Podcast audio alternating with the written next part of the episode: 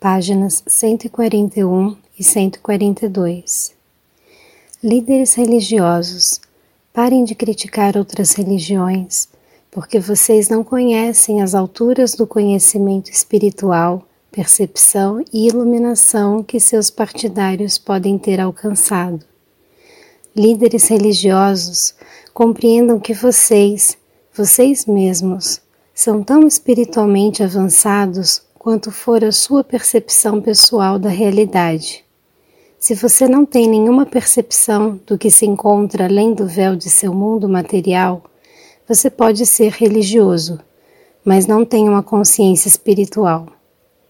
Este é o ideal verdadeiro, a verdadeira aspiração, a meta mais elevada.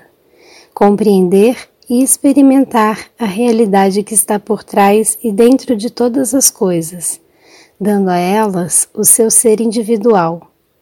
Você pode chamar a realidade de Deus, Alá, Jeová, inteligência infinita, mente divina, consciência divina ou tal. Todos estes nomes significam a fonte do seu ser, suas origens criativas. Não se pode ter aspiração mais elevada do que esta, a de compreender e experimentar a realidade por trás e dentro de todas as coisas, alimentando e sustentando todo ser individual. Esta foi a meta apresentada a vocês por todos os mestres iluminados que vieram à Terra.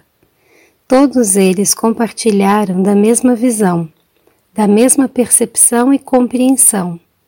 Tais mestres foram tidos em alta estima mas poucos de seus seguidores entenderam seus ensinamentos.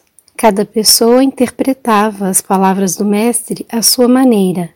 A interpretação de cada um surgiu de seu próprio condicionamento e ideias preconcebidas. Em sua vida pessoal, lembre-se a cada momento de que seus pensamentos, palavras e ações não têm influência apenas em sua vida futura, mas que também afetam as pessoas com quem se relaciona em qualquer momento. Como você, empresário ou empregado, está contribuindo pessoalmente para o bom funcionamento do negócio com o qual ganha vida? Seja uma fábrica, granja, loja ou escritório profissional? Quanto de bem-estar ou de bons sentimentos oferece aos seus funcionários ou colegas de trabalho? O que você faz pelo edifício inteiro? Pelo edifício inteiro, você pode perguntar-se surpreso. Repito, o que você faz por seu edifício, seus veículos, sua empresa comercial inteira? Tudo, tijolos, massa, aço, vidro, papel, metal, pneus, motores e gasolina, são impregnados com a consciência que você libera ao ocupar-se de seus assuntos diários.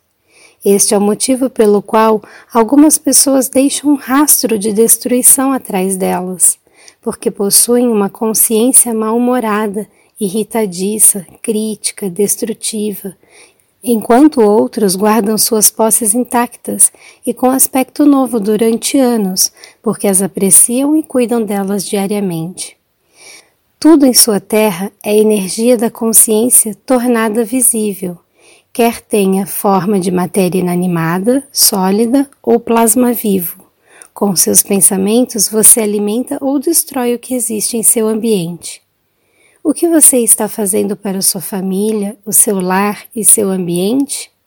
Você é ranzinza, resmungão, tem pensamentos destrutivos em relação ao seu trabalho e aos demais? Então esteja certo de que está deixando um pequeno rastro de consciência destrutiva atrás de si, que ajudará a corroer tudo o que ela penetrar e impregnar.